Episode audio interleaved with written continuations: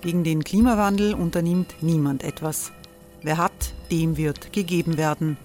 Und Frauen verdienen weniger. War ja immer schon so. Man ärgert sich und macht weiter. Was aber, wenn nicht? Wir haben eine Idee. Die Falter Arena macht die Bühne frei für Menschen und Projekte, die das Land verändern. Mein Name ist Eva Konzett. Ich leite das Politikressort im Falter. Und am Sonntag, den 26. Mai, veranstalten wir im Wiener Stadtsaal die nächste Falter Arena. Mit dabei unter anderem der ehemalige Politiker und Neosänger Matthias Strolz, Theresa Imre von Markter, Sonja Jöchtel von Love Politics oder Kari Ochsner von Ochsner Wärmepumpen. Machen statt jammern. Wir schauen uns an, wie das funktionieren kann. Kommen auch Sie vorbei. Alle Informationen und Tickets finden Sie unter falter.at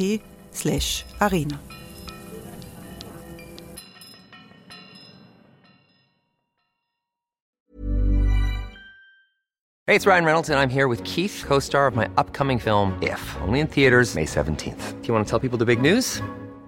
All right, I'll do it. Sign up now and you'll get unlimited for $15 a month in six months of Paramount Plus Essential Plan on us. Mintmobile.com slash switch. Upfront payment of $45 equivalent to $15 per month. Unlimited over 40 gigabytes per month. Face lower speeds. Videos at 480p. Active Mint customers by 531.24 get six months of Paramount Plus Essential Plan. Auto renews after six months. Offer ends May 31st, 2024. Separate Paramount Plus registration required. Terms and conditions apply if rated PG.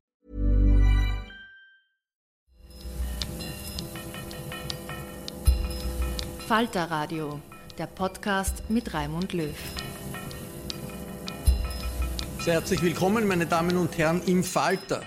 Unser Klima und unsere Steuern. Wie hängt das zusammen? Wir wollen heute über das große Projekt einer ökosozialen Steuerreform sprechen, das äh, im Regierungsprogramm von Türkis Grün vorgesehen ist und das damit zusammenhängt, dass die Regierung sehr ehrgeizig ist, was Klimapolitik äh, betrifft. In 20 Jahren soll Österreich klimaneutral werden. Das heißt, es soll nicht mehr CO2 und, und überhaupt Treibhausgase ausgestoßen werden, als absorbiert werden von Österreicherinnen und Österreichern. Und diese Steuerreform ist das Herzstück, um dort hinzugelangen. Wir sprechen heute im Sitzungszimmer der Wiener Wochenzeitung Falter mit Expertinnen und Experten. Ich freue mich sehr, dass Wolfgang Anzengruber gekommen ist. Willkommen.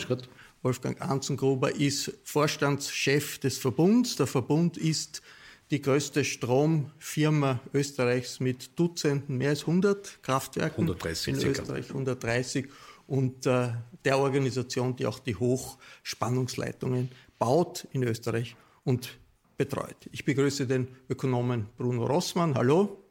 Ja. Äh, Bruno Rossmann äh, ist äh, lange Jahre Abgeordneter gewesen im österreichischen Nationalrat, zuletzt als Clubchef der Liste. Jetzt hat sich mit Steuerfragen, ist einer der führenden Steuerexperten Österreichs und hat selbst auch ein Modell für die ökosoziale Steuerreform entwickelt, das dann auch bei den Verhandlungen von den Grünen in die Verhandlungen eingeführt wurde.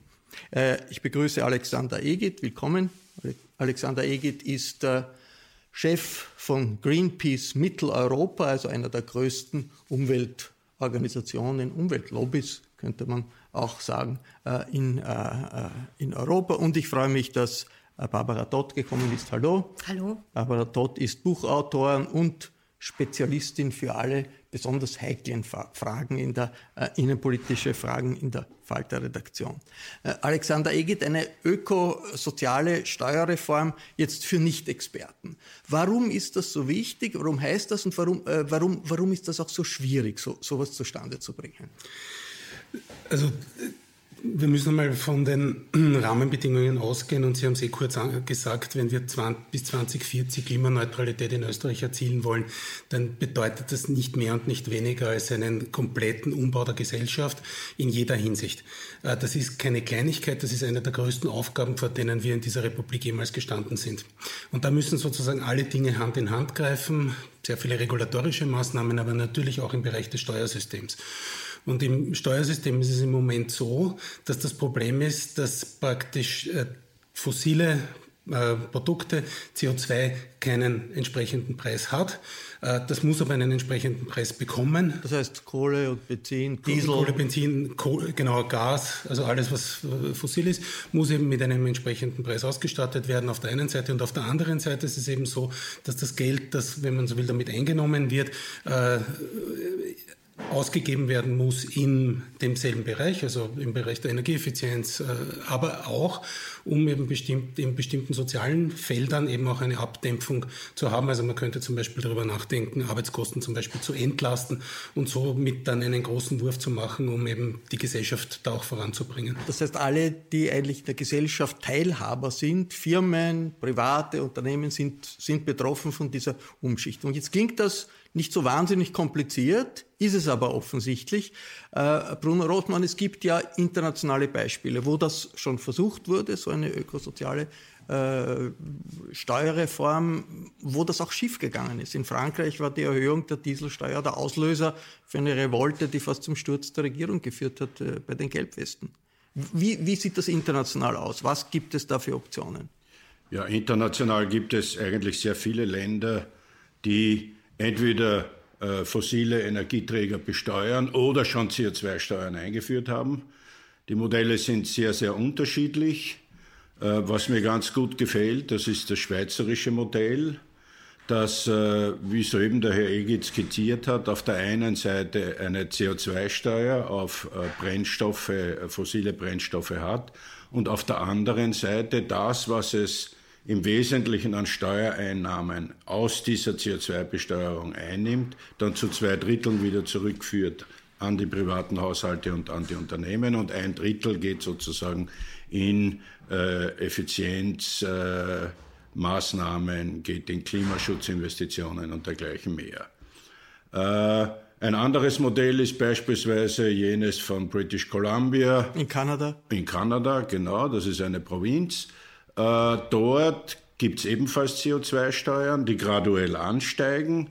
Und auch dort ist es so, dass im Gegenzug Steuern gesenkt wurden. Was findet in British Columbia, Moment, in British Columbia waren es die Einkommenssteuern. Ja, also nicht sozusagen ein gleicher Pro-Kopf-Pauschalbetrag wie in der Schweiz, sondern die Einkommenssteuer. Was findet sich von diesen Ideen im Regierungsprogramm? Da ist ja, sind ja die Grünen reingegangen, auch ein bisschen mit äh, den Unterlagen, die Sie äh, im letzten, in der letzten Legislaturperiode erarbeitet haben. Ja, von diesen äh, Maßnahmen und Modellen findet sich darin leider sehr wenig. Es ist lediglich drinnen die Rede von Kostenwahrheit. Da wird äh, sehr, sehr oft davon und darauf hingewiesen. Äh, und es wird auch darauf hingewiesen, dass es einen sozialen Ausgleich geben soll. Also das Kernprinzip auf der einen Seite CO2-Steuern einführen oder CO2 in einer Form bepreisen und auf der anderen Seite die entstehende Belastung wieder an Haushalte und Unternehmen zurückzugeben.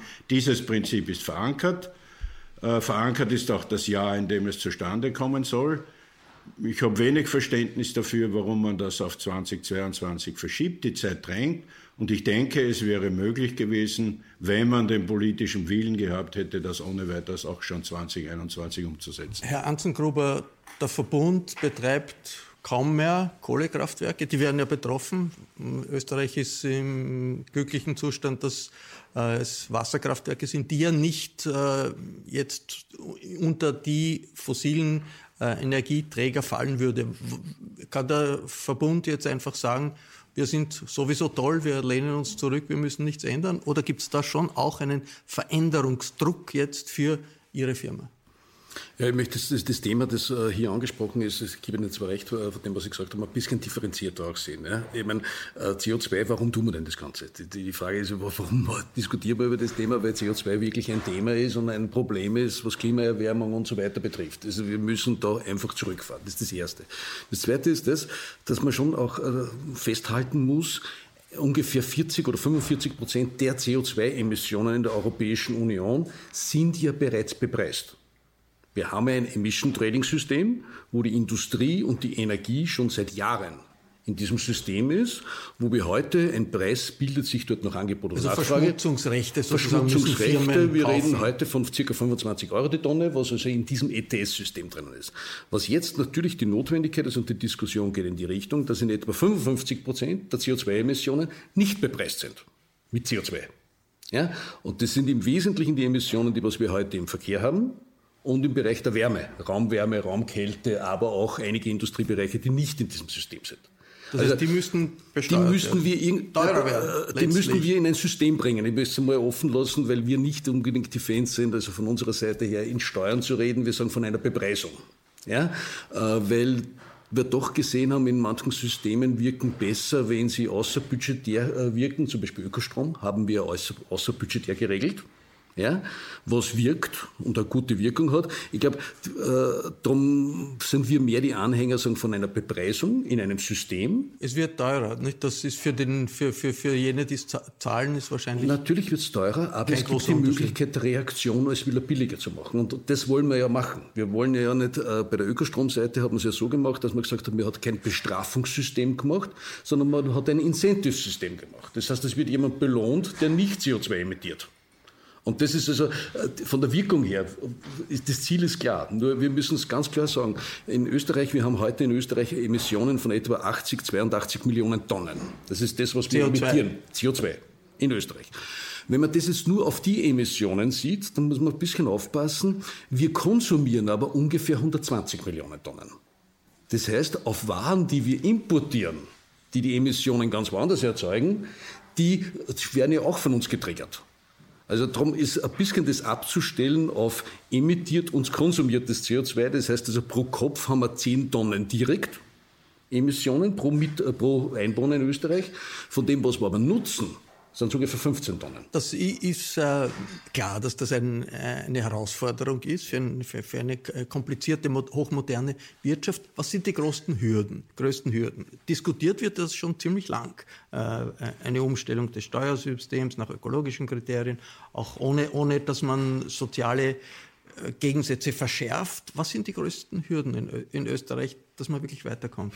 Also ich glaube, in der politischen Auseinandersetzung, was jetzt auf uns zukommt, wird eben die größte Hürde sein. Ähm, also wenn wir sagen ökosoziale Steuerreform, die Frage, wie sozial ähm, kann eine ökologische Steuerreform sein? Also wie kann man jene Menschen, die davon betroffen sind, Sie haben es ja schon angesprochen, Herr Egit, Sie, Sie sprechen quasi nicht von abfedern, aber ich habe das jetzt ganz oft im politischen Diskurs wieder gehört, dieses schreckliche Wort, wir müssen das abfedern. Also die Pendler, die die Menschen, die halt nicht sich gleich einmal eine neue Heizung kaufen können, die noch die Ölheizung im Keller stehen haben, ähm, die einfach nicht das Budget haben, schneller mal umzusteigen.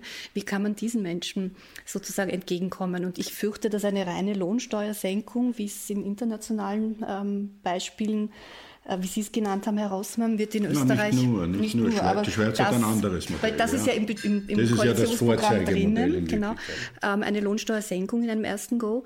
Ähm, aber das allein wird, glaube ich, nicht, nicht ausreichen. Die Gefahr, also ich glaube, die Debatte wird sehr stark die, in diese Die Sorge vieler ist, ist, dass die sozialen Gegensätze stärker werden, weil äh, jeder sozusagen auch äh, ein, jemand, jemand, der eine kleine Wohnung hat und nicht nur eine große Wohnung hat, wird äh, Kosten haben, um das umzustellen und wird wird das irgendwie zahlen, äh, zahlen müssen. Wie machen die Schweizer das, ohne dass das wirklich negative soziale Konsequenzen hat? Naja, äh, durch diese pauschal pro Kopf Rückzahlung, aber das verhindert nicht, dass es in einzelnen Bereichen trotzdem zu sozialen Verwerfungen kommt. Ja. Es gibt nun einmal die Tatsache, dass äh, dort, wo der öffentliche Verkehr nicht gut ausgebaut ist, es Probleme gibt. Die Schweiz ist hier ein bisschen anders, weil besser versorgt mit öffentlichen Verkehrsmitteln. Auf der anderen Seite ist der Umstieg von Heizungen aus Öl und Gas natürlich etwas, was sich sehr viele, vor allem alte Menschen nicht leisten können. Und das hat ja auch eine Studie gezeigt, die ich in Auftrag gegeben habe auf Basis meines Modells an den Budgetdienst. Und der hat genau diese Problemfelder aufgezeigt. Es sind auf der einen Seite die Pendler und es sind auf der anderen Seite die alten Menschen, die ohne Förderung aus ihren alten fossilen Heizungen nicht werden aussteigen können. Da braucht es Unterstützungen. Ebenso braucht es Unterstützungen für die Pendler, da braucht es ein neues ökologisiertes Pendlerpauschale, aber natürlich auch so etwas wie einen Härtefonds. Denn diese, denn diese äh, Maßnahmen müssen gemacht werden, sonst findet eine ökologische soziale Steuerreform keine äh, wie soll ich sagen, keine Zustimmung in der Bevölkerung Herr Ansen, führt zu französischen Verhältnissen. Herr, ja. Herr Ansen-Gruber, heißt das, wenn wir diesen großen Umbau wirklich machen, jeder, der eine Gasheizung hat, jeder, der eine Ölheizung hat, wird die in 20 Jahren nicht mehr haben können auch mit, also das heißt große, große Folgen auch, für, auch für, für die Bürger, für die Einzelnen, nicht nur für die Firmen. Ja, grundsätzlich ja, aber man muss natürlich auch den Menschen ganz gleich, äh, ob sie jetzt Schwerverdiener sind oder weniger Verdiener, die Möglichkeit geben, darauf zu reagieren. Das ist das Erste. Das Zweite ist das, man könnte ja natürlich in der Bauordnung auch festlegen, was man ja bei den Ölheizungen beginnt, keine neuen Ölheizungen mehr zu installieren. Das Gleiche kann man mit äh, Gasheizungen machen, das ist auch vorgesehen, ab 2025 wird keine neue Gasheizung mehr zugelassen. Dann muss man Wechselbonus geben, dass die Leute auch umstellen können. Und wir kennen ja nicht nur die Schweizer Beispiele oder, oder British Columbia, sondern auch Schweden. Wir sehen also, dass alle diese Maßnahmen ein sogenanntes Recycling brauchen. Das heißt, also man muss äh, von den Einnahmen, die aus so einer Steuer oder Abgabe oder was auch immer rekrutiert werden, einen Teil zur Abfederung dieser Themen nutzen Darum sollte es auch neutral gestaltet werden. Ein Teil müsste in, äh, die Wissenschaft gehen, in die Forschung und äh, Wissenschaft, um das zu begünstigen. Und ein Teil, und da dürfen wir nicht vergessen, wir sind auch ein Industrieland, müssen wir auch der Industrie die Möglichkeit geben, die Umstellung durchzuführen. Und das wäre auch das System, wie es auch in Schweden funktioniert. Da hat es ganz gut funktioniert. Man muss sich das Modell anschauen. Deutschland hat vor kurzem diesen Schritt gemacht den Nicht-ETS-Bereich, also den nicht im, im handelsbefindlichen Bereich, in ein System zu geben. Und quasi festgelegt, sie beginnen mit 25 Euro die Tonne und steigen dann sukzessive hoch bis, glaube ich, 55 Euro die Tonne, was sie also hier definiert ja, aber Schweden ist heute schon bei 115 Euro die Tonne. Die haben ja, aber also auch vor 15 Jahren begonnen. Ich muss das fairerweise dazu sagen. 1991. Ja, sag ja. 15 Jahre sind es 19 Jahre, das stimmt schon richtig. Ist das realistisch, äh, Alexander Ege, dass äh, dieser Plan in 20 Jahren soll Österreich völlig äh, klimaneutral funktionieren. Angesichts dieser vielen Akteure und, und, und der vielen um Umstellungen. Das, Im Standard schreibt Erik Frey, das ist die, wäre die größte, dramatischste Veränderung unserer, unseres Wirtschaftssystems seit der Nachkriegszeit. Hey, it's Ryan Reynolds and I'm here with Keith, co-star of my upcoming film If, only in theaters May 17th. Do you want to tell people the big news? All right, I'll do it. Sign up now and you'll get unlimited for $15 a month in six months of Paramount Plus Essential Plan on us. Mintmobile.com slash switch. Upfront payment of $45 equivalent to $15 per month. Unlimited over 40 gigabytes per month. Face lower speeds. Videos at 480p. Active Mint customers by 531.24 get six months of Paramount Plus Essential Plan. Auto renews after six months. Offer ends May 31st, 2024. Separate Paramount Plus registration required. Terms and conditions apply if rated PG. Und als Einzelner hat man ja nichts davon, sondern man hofft, das Klima wird dadurch äh, stabiler, aber als Einzelner hat man das. Ist das durchsetzbar in, in 20 Jahren? Also ich, habe es eh schon vorher gesagt und ich kann das nur noch einmal bestätigen. Es ist eine, eine enorme Leistung und das ist eben ganz wichtig, dass wir das auch verstehen. Das ist ein umfassender Umbau unserer Gesellschaft. Das sind keine Kleinigkeiten. Wir müssen auch sehr aufpassen, dass wir uns nicht in so Nebenthemen ein bisschen verlieren, sondern es wird entscheidend sein, dass wir das entschlossen betreiben und das in Wahrheit wird auch kein Stein auf dem anderen bleiben. Der Nutzen übrigens für die Einzelnen ist natürlich schon sehr hoch. Ja, da geht es ja nicht nur um einen Klimanutzen, der ein bisschen abstrakt ist und wo man sich ja berechtigterweise die Frage stellen kann, wie hoch ist überhaupt der Prozentsatz sozusagen Österreichs an globalen CO2-Emissionen. Aber man darf ja nicht vergessen, wir reden ja auch von einem Ausstieg aus der fossilen Verbrennung zum Beispiel mit allen Schadstoffen. Das sind Gesundheitsaspekte. Wir haben äh, tausende Feinstaubtote im Jahr. Das darf man nicht vergessen. Äh, andererseits ist es auch so, dass es natürlich für eine Volkswirtschaft, die in der Lage ist, dieser, sich dieser Herausforderung erfolgreich zu stellen, ein enormer Vorteil ist, wenn man sich im Endeffekt von diesen vielen, vielen Milliarden, die wir zum Beispiel äh, jährlich äh, für Ölimporte, für andere fossile Importe äh, nach Österreich bringen, abkoppeln kann. Das ist für eine Volkswirtschaft natürlich eine hervorragende Investition. Und von daher glaube ich, mit hoher Entschlossenheit geht's. Und das ist, da möchte ich jetzt aber kurz nochmal zurückgehen auf das Regierungsprogramm. Das sehe ich halt im, speziell im Steuerbereich nicht, weil meine Befürchtung ist, dass 2022 steht mit einer Taskforce angegeben, dass irgendwas entwickelt werden soll. Es ist ja nicht fixiert, dass es dann 2022 kommt. Und das ist die große Sorge, die ich habe, äh, dass wir hier, wenn wir hier weiter eine Verzögerung erleben und wenn wir weiter ein Umsetzungsproblem haben, dass wir dann in Schwierigkeiten kommen. Und vielleicht noch eine letzte Kleinigkeit, was wir auch nicht vergessen dürfen, ist, äh, weil wir auch über die Entlastung, äh, die notwendige in den unteren Einkommen Einkommensschichten reden. Ich meine, die Belastung bei den oberen Einkommensschichten ist natürlich überproportional, weil ja der Energieverbrauch überproportional ist. Ne? Sie haben ja in den oberen 10 Prozent einen überproportional hohen Energieverbrauch. Ja? Und damit ist an und für sich diese Wirkung im Sinne einer gewissen gesellschaftlichen Umverteilung natürlich schon gegeben. Veränderungen im Leben, im Funktionieren haben viele Leute nicht so gern. Es äh, heißt, man muss sich an Gewohntes, äh, von Gewohnten trennen, muss irgendwas Neues anfangen, was nicht, äh, oft nie, auch nicht leicht ist. Äh, das wird nicht notwendigerweise populär sein. Jetzt, das, die, das ist, sind die Grünen, die dafür zuständig sind, die dafür verantwortlich sind. Ist in der Bevölkerung, Barbara dort genügend Druck oder auch Unterstützung für so einen großen Umbau, äh, äh, dass die Grünen das wirklich dann durchsetzen können? Oder wird es am Ende nicht sein, okay, alles Unangenehme, für das ist dann die Frau Gewessler zuständig oder wer dann immer sonst noch zuständig ist und die werden dann auch einen Preis dafür zahlen müssen, weil äh, halt auch nach 20 Jahren ökosozialer äh, Steuerreform das Klima noch nicht gerettet sein wird? Also ich glaube, es ist ein Generationenthema und ich glaube, dass bei den jüngeren Generationen jeder von uns, der Kinder hat und sei es, also meine sind im Volksschulalter und für meine Kinder ist das ein Riesenthema und alle, die ein bisschen älter sind und das quasi auch kognitiv schon besser verstehen können, ähm, also von da kommt der Druck. Also insofern glaube ich ja.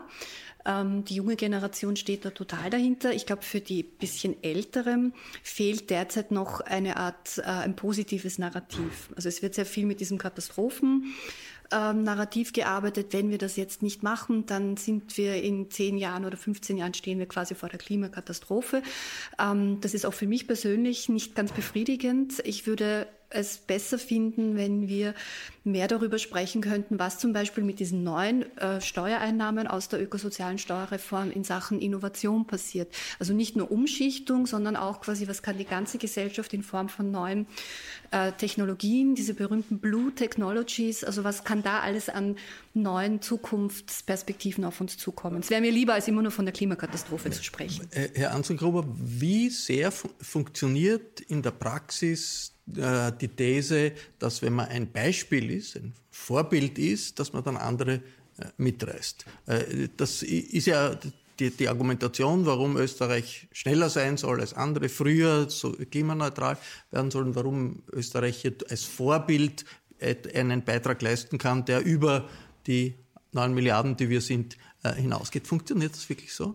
Na, ich gebe der Frau Todt recht. Ich glaube, wir müssen dieses Thema ein bisschen positiv behaften. Das ist eine, eine, ein Wirtschaftsprogramm. Das ist auch eine, eine nachhaltige industrielle Revolution, die was man da zustande bringen kann. Und das heißt, positiv machen. Das ist das eine. Das zweite aus unseren Gesprächen mit der Industrie sehen wir ganz genau, das ist nicht so, dass die sagen Mauern und aus. Sie denken auch in diese Richtung und das ist klar. Jede Investition wird aber dann erst stattfinden, wenn sie wirtschaftlich ist. Das darf man nie vergessen. Das wird immer nur so sein. Das heißt, wir müssen den wirtschaftlichen Anreiz entweder über Bonifikation bei richtigen Verhalten oder über quasi Strafen bei nicht positiven Verhalten äh, durchführen. Und ich glaube, das Thema bei diesem ganzen CO2, das ist wirklich ein, ein, Generationenthema. Und das ist wirklich wichtig. Das macht man nicht nur, weil wir jetzt viel Zeit haben und dass wir sich über das kümmern. Das ist existenziell äh, das Thema. Und ich möchte nur vielleicht dazu nur abschließen, ist eine, das Schöne ist dran, wir wissen, wie es geht. Wir haben die Technologien dazu. Wir brauchen nicht mehr die Welt neu erfinden. Ja?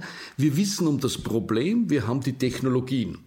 Und jetzt müssen wir das Ganze finanzieren und wirtschaftlich gestalten. Weil wir und hätten ja auch die, die Steuerreform, oder? Das da gibt es viele das, Beispiele. Das Konzept ist, ist an sich vorhanden. Ja, nur es ist nicht so monodimensional. Bitte nicht das Ganze alles nur reduzieren auf das, dass man sagt, CO2 zu besteuern und das Thema das Klima ist gerettet. Also das ist so einfach ist die Sache nicht. Ja, natürlich gebe Ihnen schon recht, das ist nicht das Allheilmittel. Ja. ja. Es gibt natürlich auch noch anderes. Wir müssen Schluss machen mit der Förderung klimaschädlicher äh, äh Investitionen und dergleichen genau. mehr. Ja. Da kann man so zum Beispiel genug Geld lukrieren, um das zu fördern, wovon Sie gesprochen haben, also Innovationen und dergleichen mehr. Äh, was ich aber sagen wollte, das Problem, ja, das wir haben, wenn wir das umsetzen wollen, und ich weiß das aus vielen, vielen Diskussionen, die ich mit diesem Thema geführt habe, ist, die Leute fürchten sich vor Erhöhungen des Benzinpreises. So einfach ist das. Und mir haben sie immer gesagt, nur ihr in der Stadt habt's leicht reden, Ihr habt da den öffentlichen Verkehr, wir am Land sind auf das Auto angewiesen. Und dieses Kommunikationsproblem muss irgendwie gelöst werden und dazu brauchen wir auch die Medien. Weil ich habe das oft und oft präsentiert in den Medien und das, was am Ende des Tages übergeblieben ist, der Benzinpreis wird steigen. Ja? Also so wird man das Problem nicht lösen können. Es braucht einen positiven Spin, da bin ich ganz bei Ihnen. Eine, eine doch zentrale Frage ist, ist so, sind solche Entwicklungen im nationalen Alleingang möglich. Wir diskutieren jetzt über, ein Gesetz, über österreichische Gesetze, eine österreichische äh, Regierung. Das Problem ist international, das Problem ist für den ganzen Globus. Äh, inwiefern äh, macht man das sich nicht etwas vor, Alexander Egit, wenn man glaubt, man hat ja, man diskutiert jetzt, wie, genau die Regeln sind, welche äh, Heizungen wie erneuert werden sollen, wenn, wenn man das nur unter der österreichischen Perspektive sieht. Und gleich gleichzeitig sagt, also nach Europa ist schön und gut, was in Europa passiert, aber ja, nur, zahlen wollen wir nur ja nichts, nicht mehr ins EU-Budget. Naja, das, das, äh, der, der, Punkt ist ja, Österreich ist ja, was die Klimapolitik betrifft, in einer katastrophalen Situation. Ne? Wir bezeichnen uns immer gerne selbst als so Umweltmusterland und im Klimabereich ist das natürlich überhaupt nicht wahr. Wir sind Nachzügler in Europa. Das heißt, die eigene Leistung, die wir erbringen, besteht fast nicht. Der Verbund hat äh, die glückliche Situation, würde ich einmal behaupten, dass wir mit Wasserkraft, wenn man so will, mehr oder weniger gesegnet sind. Äh, aber abgesehen davon, ja, dass wir quasi geografische Vorteile haben, haben wir nicht viel geleistet in den äh, letzten Jahren. Ja. Und die Leistungen sind ausständig. Das heißt, ich möchte schon noch sagen, wir sind in Wahrheit erst beim Aufholen gegenüber vergleichbaren Ländern wie Österreich, äh, was unsere Klimatätigkeiten betrifft. Äh, und ansonsten würde ich es halt extrem gefährlich finden, wenn wir uns sehr stark auf europäische Prozesse beziehen, weil das kennen wir schon recht gut, dass es österreichische Politikerinnen und Politiker gibt, die halt in Österreich äh, das Blaue vom Himmel versprechen und dann aber sagen, okay, auf europäischer Ebene ist das nicht durchsetzbar. Wie zum Beispiel das Thema CO2-Zölle an den Außengrenzen der Europäischen Union. Das sind nette Konzepte und nette Gedanken, aber im Endeffekt läuft uns die Zeit davon. Und wenn wir nicht sozusagen national die Maßnahmen setzen, die wir setzen müssen, äh, nämlich kurzfristig setzen müssen, ja, dann haben wir ein Problem. Aber wenn man unter welchen äh, Vorzeichen auch immer Zölle einführt, das heißt sich, sich von anderen Wirtschaftsblöcken abschottet, unter welchem Titel auch immer, macht man es dann in Wirklichkeit nicht schwerer, global zu agieren. Natürlich, das klingt gut, wenn man sagt, also wir sind so toll und wir machen jetzt Zölle, aber in Wirklichkeit äh, kommt es auf Amerika an, kommt es auf Asien an, kommt es auf Lateinamerika an und wenn man die Verbindung, indem man Zölle aufbaut, verringert, na, erschwert man dann nicht die, die, na, das, die Möglichkeiten, das, den Klimawandel zu bekämpfen? Nein, das sehe ich überhaupt nicht so, sondern wir, wir müssen ja schauen, wenn wir jetzt in, in Europa in Industrien haben, die zum Beispiel in fortschrittliche Technologien, innovationsorientiert investieren, ja,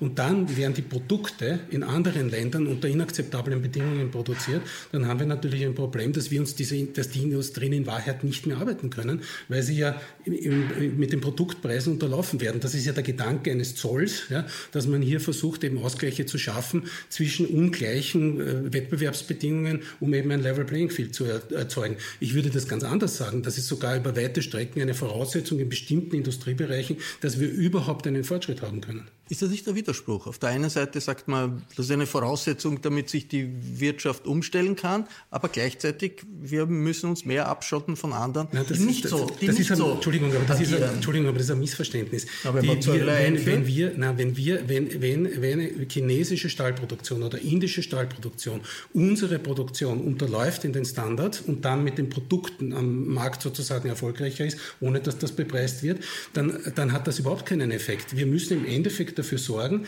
dass auch in anderen Ländern, also in anderen Erdteilen, wenn Sie wollen, ja, auch Anreize dafür da sind, dass es eben effizientere Aber Produktion das können nicht wir so, dafür sorgen, das müssen oh, ja, die dort agierenden äh. Aber es ist, glaube ich, schon was dabei. Ich meine, wir können die Lösung des Problems nicht so machen, also vertreiben wir die ganze energieintensive Industrie, kaufen wir halt den Stahl oder was auch China, dann haben wir nämlich dem, genau den, dem ganzen globalen Klimasituation eher benachteiligt als bevorzugt. Das ist mal das eine. Ja, wir verdrängen es ja nur woanders hin.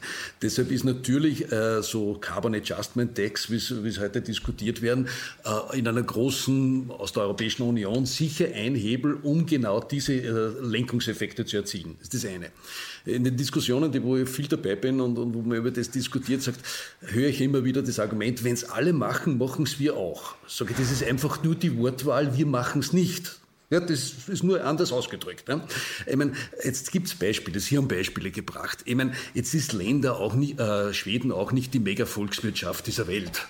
Ja, Schweiz auch nicht, British Columbia auch wieder nicht oder andere Städte, da gibt es viele Themen. Ich glaube, es ist schon wichtig, dass sich einige Vorreiter in, diesen, in dieser Welt zusammenfinden und sagen, wir gehen voran. Und der Punkt ist der, und das ist das Paradigma oder irgendwo das Narrativ, das was wir brauchen, das ist ja positiv für die Wirtschaft. Ich meine, ich kann ja sagen, erneuerbare Energie, ich kann es nur auf Energie, weil schon, es ist nicht alles Energie beziehen. Es ist kein wirtschaftlicher Nachteil, wenn man das macht. Man kann auch profitieren und nur wenn wir das in den Vordergrund stellen, fingen die Sachen statt. Die heute nichts davon von Verboten und, und Strafen und sowas, sondern die Reaktionsmöglichkeit mit Innovation, das geht. Herr Anzengruber, eine, eine, eine Frage. Sie kennen die Energieleute und die Energieexperten auf europäischer Ebene. Muss man nicht realistisch sagen, so unangenehm das auch vielen ist in Österreich, es wird ein Revival der Atomenergie geben, weil natürlich äh, äh, Atomkraftwerke stoßen kein CO2 auf, ist sauber, was CO2 betrifft und äh, in vielen Regionen der Welt sagt man, okay, wenn wir Kohlekraftwerke runterfahren wollen, zum Beispiel in China, wir haben keine Wasserkraftwerke in dem Ausmaß, wie das ein kleines Land wie Österreich hat. Wir müssen äh, Atomkraftwerke bauen. Auch in Europa gibt es diese Entwicklung. Das können wir jetzt sagen, das, sind, ne? das wollen wir nicht und so weiter. Aber ist das, muss man nicht die Wahrheit sagen, die Wahrheit ist, es wird aus Klimagründen zu einem Revival der Atomenergie kommen muss ich das ein bisschen einspruchen? Ja, das wird auch immer wieder gespielt und so gehen wir in die Atomkraft, haben wir kein CO2 und die Sache ist erledigt. Ja. Äh, gestern Entscheidung im Europäischen Parlament, ich weiß nicht, ob Sie es verfolgt haben, die Förderungen, also sprich die Finanzierungen von Atomkraftwerken, begünstigte Finanzierung ist auf europäischer Ebene gestern abgelehnt worden. Ja? Werden aber trotzdem gebaut. Es so ist, ist unwirtschaftlich. Diese Technologie ist total unwirtschaftlich, kann nur leben, wenn staatliche Finanzierungen massiv reingehen. Kein Privater würde betriebswirtschaftlich ein Atomkraftwerk bauen. Das ist einfach unwirtschaftlich. Sie werden in Europa, werden nur, Hinkley Point in England, kann nur gebaut werden, indem die britische Regierung dort zig Milliarden an Förderungen reinkippt. Realistisch ist, ist, ein, ist, ein, Wandel in der Energiepolitik ohne Atomkraftwerke bei den vorhandenen, in der vorhandenen Wirklichkeit realistisch, Bruno Rossmann. Kein, kein Freund der Atomenergie. Sind Sie nicht, sind Sie nicht, das wissen wir. Aber man muss ja auch un, un, unfreundlichen Realitäten ins Auge schauen. Naja, wenn Staaten, bin da ganz beim Herrn Arzengruber, solange Staaten den Bau von Atomkraftwerken fördern, wird das ein Problem sein. Wenn die die Förderung einstellen, ist das nicht mehr wirtschaftlich zu betreiben und es wird ein Umdenken stattfinden. Da wirken, wenn man so will, wirtschaftliche Mechanismen und diese wirtschaftlichen Mechanismen muss man wirken lassen. Genau dasselbe tun wir ja mit der Bepreisung von CO2. Das ist ja nichts anderes. Das sind marktwirtschaftliche Mechanismen, die hier greifen, mit denen Anreize gesetzt werden sollen aus den Problemen, die wir heute haben auszusteigen und sozusagen in eine neue Welt, in eine klimaneutrale Welt einzusteigen. Machbar ist es, aber es braucht mutige politische Entscheidungen. Ja, das, was gestern auf der Europäischen Union war, ja, das klingt alles ganz nett.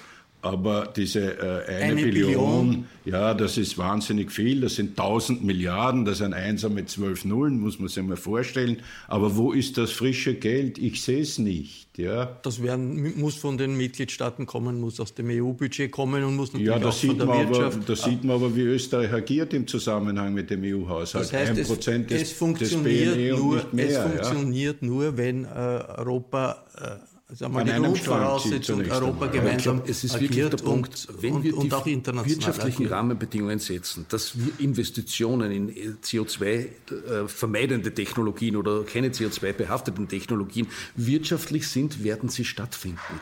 Und die Rahmenbedingungen muss man setzen. Die kann man über die, die Finanzierung setzen. Das ist ein Punkt. Die Steuerreform, eine ökosoziale Steuer ist natürlich ein Thema Rahmenbedingungen. Das sind Rahmenbedingungen. Das war eine Expertenrunde über das Klima und unsere Steuern und was die Zukunft bringen wird, wenn wir äh, so radikal, wie das äh, vorgesehen ist, von der türkis-grünen Regierung in Richtung Klimapolitik gehen wollen in Österreich. Ich bedanke mich sehr herzlich bei den Teilnehmern und der Teilnehmerin hier in der Falter-Redaktion. Der Falter berichtet regelmäßig jede Woche über Kultur, über Innenpolitik, aber auch über Wirtschaftsfragen. Wenn Sie noch kein Falter-Abonnement haben, darauf weise ich am Schluss jeder dieser Diskussionen hin, dann geht das auch äh, über das Internet. Man kann ein Falter-Abo im Internet bestellen unter abo.falter.at.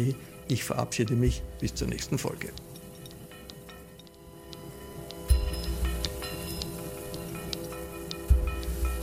Sie hörten das Falterradio, den Podcast mit Raimund Löw.